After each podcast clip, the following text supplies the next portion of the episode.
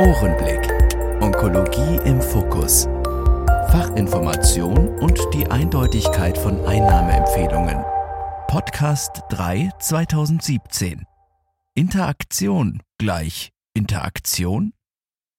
Liebes Apothekenteam, herzlich willkommen zu der Podcast-Reihe der CC Pharma GmbH.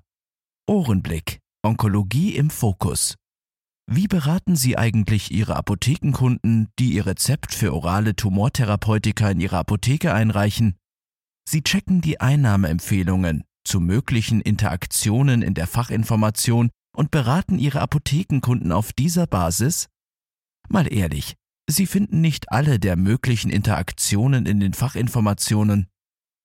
In Folge 3 2017 geben wir Ihnen zum einen in unserem dritten Podcast dieser Themenreihe einen kurzen Überblick über alle in dieser Reihe behandelten Interaktionen und deren Einfluss auf die Bioverfügbarkeit bei oralen Tumortherapeutika.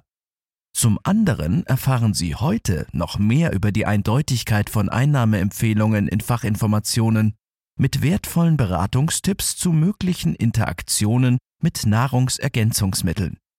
Mit unseren Tipps von Jürgen Barth, Spezialist für Onkologie, können Sie Ihre Apothekenkunden noch besser beraten.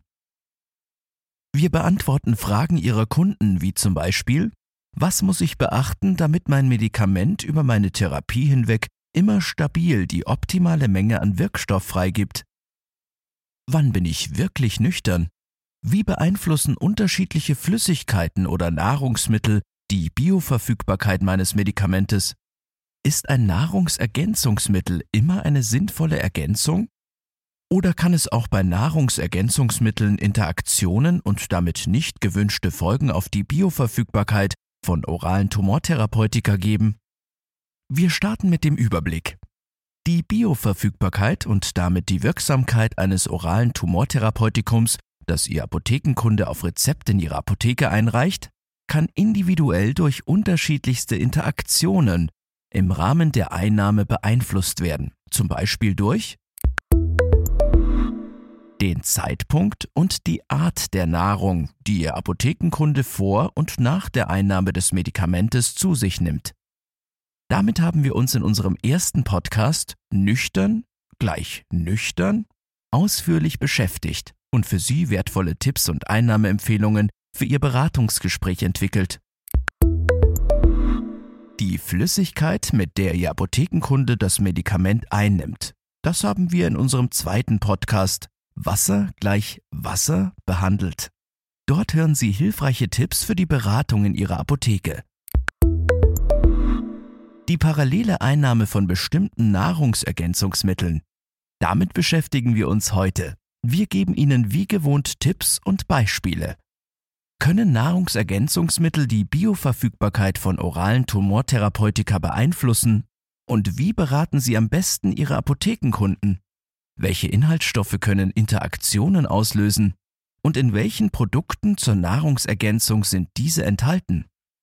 Monacoline, insbesondere der Inhaltsstoff Monacolin K, können Interaktionen auslösen. Und in welchen Produkten sind Monacoline enthalten? Zum Beispiel in Red Yeast Rice, rot fermentierter Reis. Das ist ein Fermentationsprodukt aus einem Rotschimmelpilz. Als Health Claim, gesundheitsbezogene Angaben, wird eine Normalisierung der Blutfettwerte des Patienten ausgelobt. In Red Yeast Rice ist Monacolin K enthalten, das identisch mit dem Cholesterinsynthese-Enzymhemmer CSE-Hämmer Lovastatin ist.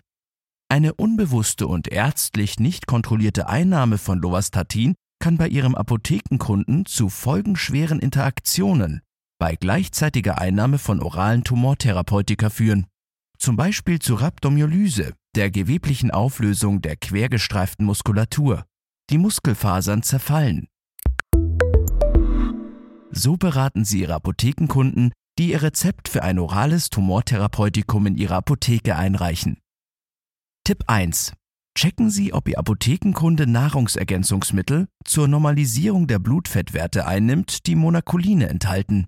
Insbesondere Monacolin K, wie zum Beispiel das Nahrungsergänzungsmittel Red Yeast Rice.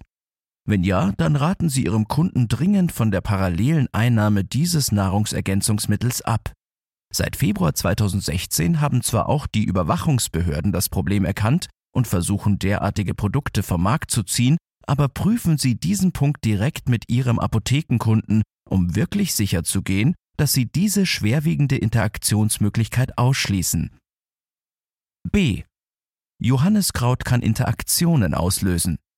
Als Health Claim gesundheitsbezogene Angaben wird bei Johanniskraut eine Normalisierung bei gedrückter Stimmung, Stimmungslabilität, innere Unruhe, Ängstlichkeit, Spannungszuständen und damit einhergehenden Ein- und Durchschlafstörungen ausgelobt. Johanniskraut wird zur Behandlung leichter und mittelgradiger depressiver Episoden empfohlen. Johanniskraut bringt aber zwei Probleme mit sich. Zum einen, Johanniskraut induziert viele arzneimittelverstoffwechselnde Enzyme, die Zytochrome. Typ 1a2, 2d6, 2c9 und 3a4 die meisten Wirkstoffe werden über Typ 3a4 metabolisiert, wie zum Beispiel Alectinib, Bosutinib, Ceritinib, Dasatinib oder Imatinib. Hierdurch können diverse Arzneimittel schneller abgebaut werden und wirken so vermindert oder gar nicht. Eine Liste moderner Zytoralier, die über Typ 3a4 metabolisiert werden, finden Sie zum Download auf unserer Website cc-pharma.de im Apothekenportal unter unseren Apothekenprogrammen. Wählen Sie Ohrenblick aus. Dort finden Sie unter weiterführende Links und Downloads unsere Liste moderner Zytoralia sowie einen Link zur Datenbank DrugDex, die eine Liste mit einer Auswahl potenzieller Interaktionen, unter anderem auch mit Inhaltsstoffen oraler Tumortherapeutika, für Sie bereitstellt. Und nun zum zweiten Problem, das Johanniskraut mit sich bringt.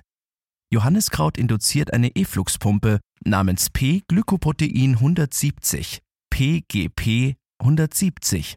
Das ist eigentlich ein ganz natürlicher Entgiftungs- und Resistenzmechanismus bei Tumoren. Bei paralleler Einnahme von oralen Tumortherapeutika schleust PGP 170 jedoch auch die Zytostatika aus der Zelle. Eine Interaktion, die man bei der Gabe von Tumortherapeutika nicht haben will. Beispiele oraler Zytostatika, die via PGP 170 transportiert werden, sind beispielsweise Afatinib, Dabrafrenib, Bosutinib, Lapatinib oder Pazopanib. Eine Liste oraler Zytostatika, die via PGP 170 transportiert werden, finden Sie auch zum Download auf unserer Website. So beraten Sie Ihre Apothekenkunden, die Ihr Rezept für ein orales Tumortherapeutikum in Ihrer Apotheke einreichen. Tipp 2. Checken Sie, ob Ihr Apothekenkunde aufgrund von zum Beispiel leichten und mittelgradigen depressiven Episoden, innerer Unruhe oder Ein- und Durchschlafstörungen Johanniskraut einnimmt. Fragen Sie ihn auch nach niedrig dosierten Produkten, die als Nahrungsergänzungsmittel außerhalb der Apotheke gekauft wurden, zum Beispiel im Supermarkt oder im Internet. Wenn ja, raten Sie Ihrem Kunden dringend von der parallelen Einnahme von Johanniskraut ab. Die Wirksamkeit der Tumortherapeutika kann durch Johanniskraut schwerwiegend gestört werden. Kein Tumorpatient sollte Johanniskraut zu sich nehmen.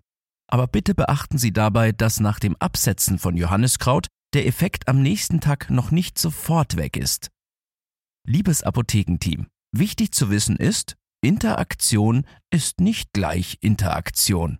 Wenn Sie Ihre Apothekenkunden zu Einnahmeempfehlungen bei oralen Tumortherapeutika beraten, Sie haben unseren ersten Podcast Nüchtern gleich Nüchtern oder unseren zweiten Podcast Wasser gleich Wasser noch nicht gehört? Dann sichern Sie sich jetzt noch viele weitere wertvolle Tipps zu Einnahmeempfehlungen bei oralen Tumortherapeutika, denn mit dem notwendigen Fachwissen macht Ihnen die Beratung Ihrer Apothekenkunden doppelt so viel Spaß. Wenn Sie sich noch detaillierter informieren möchten, dann nutzen Sie die weiterführenden Links auf unserer Website Sie finden diese unter dem Menüpunkt www.cc-pharma.de/ohrenblick. Vielen Dank für Ihre Aufmerksamkeit. Sie hörten den CC Pharma Podcast 3 2017. Interaktion gleich Interaktion aus der Reihe Ohrenblick. Onkologie im Fokus.